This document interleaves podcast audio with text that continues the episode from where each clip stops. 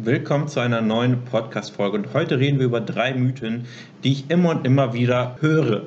Es sind nur drei von sehr vielen, aber vielleicht ist da etwas Neues für dich dabei, wovon du gar nicht wusstest oder was du vielleicht für wahr gehalten hast, aber letztendlich eben sich als Mythos herausstellt.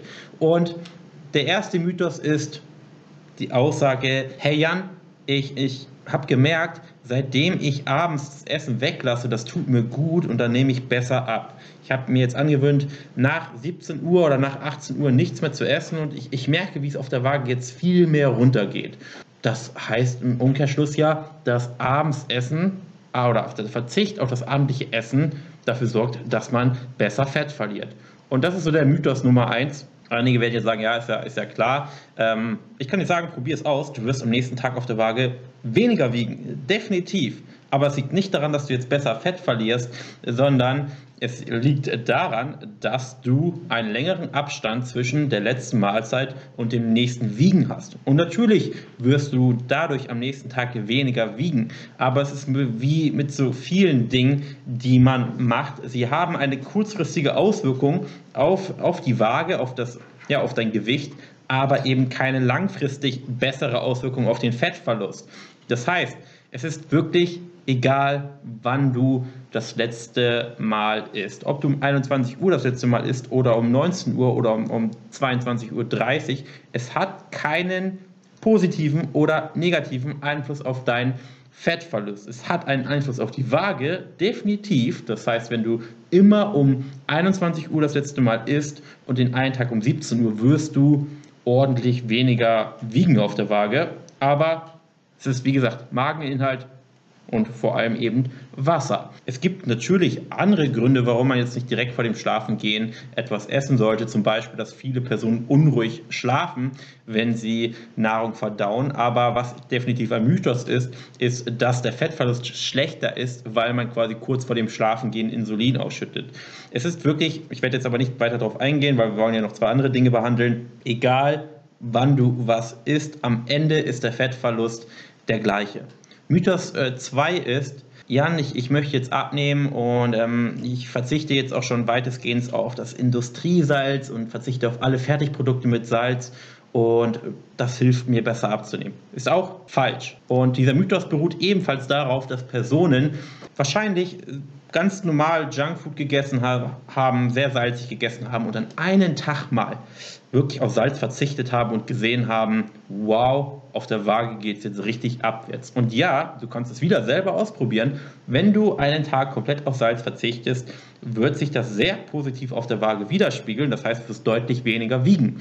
Aber auch hier verwechseln die Personen wieder kurzfristigen, temporären Gewichtswasserverlust mit Fettverlust. Du verlierst nicht besser Fett, nur weil du Salz weglässt, sondern du lässt Salz weg und dadurch, oder ich, ich sag mal so, durch, durch Salzschwankungen, das heißt dadurch, dass du sonst immer sehr viel Salz isst und dann eben wenig Salz isst, schwemmt dein Körper Wasser aus. Weil Natrium, Salz, bindet eben Wasser. Und jetzt denken auch viele Leute, okay, äh, ich will ja nicht nur Fett verlieren, ich will ja auch Wasser verlieren. Dann ist es doch gut, wenn ich eine salzarme Ernährung habe.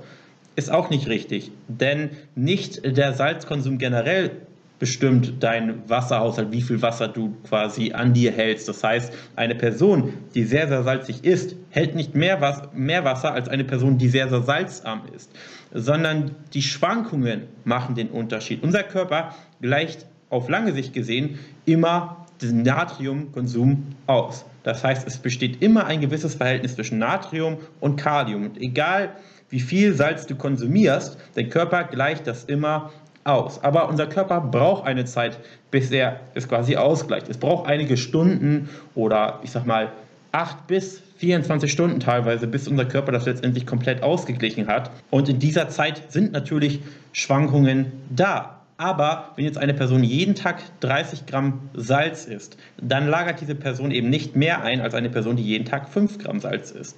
Wenn diese Person, die jetzt jeden Tag 30 Gramm Salz isst, aber dann mal zwei Tage 5 Gramm Salz isst und dann wieder 30 Gramm Salz isst, dann lagert diese Person temporär für einige Stunden eben sehr, sehr viel Wasser ein. Das heißt, dieser Mythos, dass man auf Salz verzichten sollte oder salzarm sich ernähren sollte, damit man weniger Wasser hält, ja, der ist äh, Bast. Und das war quasi Mythos 2. Mythos 3 ist, ich muss auf Kohlenhydrate verzichten, um besser abzunehmen. Und ja, das ist wahrscheinlich der, der häufigste Mythos, weil es sehr viele Leute im Internet gibt, die sagen, ja, Low Carb ist das einzig wahre und du musst dich Low Carb ernähren, damit du erfolgreich abnimmst. Und nein, dem ist nicht so natürlich ab einer bestimmten Kalorienhöhe oder ab ich sag mal, wenn deine Kalorien sehr niedrig ist, die du am Tag konsumiert, ist zwangsweise eben nicht so viel Platz für Kohlenhydrate, außer du verzichtest auf essentielle Makros wie Eiweiß und Fett. Aber Eiweiß und Fett haben natürlich immer Vorrang. Aber wenn du die zu Genüge deckst, dann ist überhaupt gar nichts verkehrt daran, eben eine gewisse oder Kohlenhydrate hochzuschrauben. Ich würde dir sogar empfehlen, wenn du Krafttraining betreibst und bereits genügend Eiweiß und Fette konsumierst, ordentlich Kohlenhydrate zu konsumieren.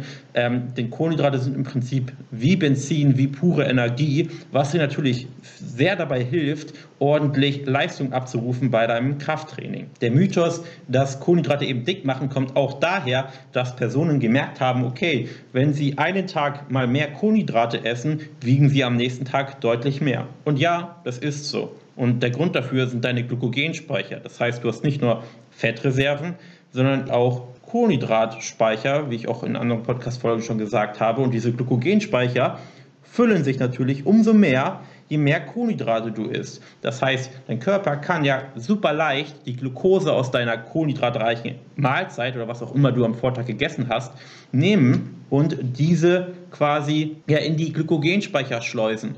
Und ein Gramm Glykogen oder ein Gramm, ein Gramm Glucose eingespeichert hält eben noch weitere drei Gramm Wasser. Und wenn dein Körper nun 2, 3, 400 Gramm Kohlenhydrate nimmt, jetzt übertrieben gesagt, so viel wird, wird dein Körper niemals auf einmal äh, einspeichern durch, durch eine Mahlzeit und du wahrscheinlich auch nicht auf einmal essen, wenn du jetzt eine Frau bist, dann wären es quasi 400 Gramm Glucose, die dein Körper nimmt. Und an jedem Gramm Glucose sind nochmal 3 Gramm Wasser, also 400 Gramm plus 1200 Gramm Wasser, was dein Körper einspeichert, wären 1,6 Kilo, die dein Körper speichert. Ein Viertel davon Kohlenhydrate, Glucose und drei Viertel davon Wasser.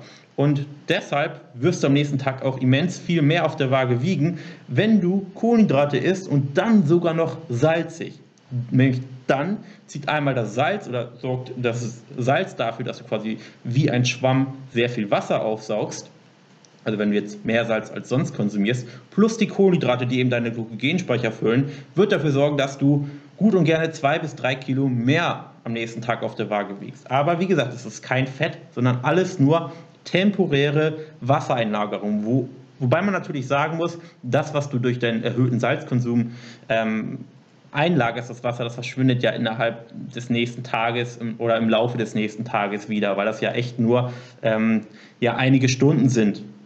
Die Glykogenspeicher, die du eben hast füllen lassen durch, dein, durch deine erhöhte Kohlenhydratzufuhr, das kann natürlich einige Tage dauern, bis sich das wieder runterreguliert. Das heißt, du hast wahrscheinlich auch mal gemerkt, wenn du mal einen, einen kalorienreicheren Tag hattest von 2000, 2200 Kalorien und du isst sonst nur 1500, wie auch immer, dann, wird, dann geht das Gewicht auf der Waage hoch und bleibt dort auch einige Tage. Das liegt zum Teil daran, dass die Glykogenspeicher sich gefüllt haben und die leeren sich dann die nächsten Tage über wieder, bis du dann wieder an deinem alten Gewicht bist. Und das heißt, die Gewichtszunahme von diesen, weiß ich nicht, wie viel du dazu genommen hast, sagen wir mal 500 bis 700 Gramm, spiegelt natürlich nicht deine Fettzunahme wieder, sondern die Füllung der Glykogenspeicher, Wasser und das braucht eben dann einige Tage, bis sich das wieder leert, bis die Glykogenspeicher wieder fast leer sind, wie sie eben vorher waren. So, das waren die drei Mythen. Ich hoffe, der Podcast war hilfreich.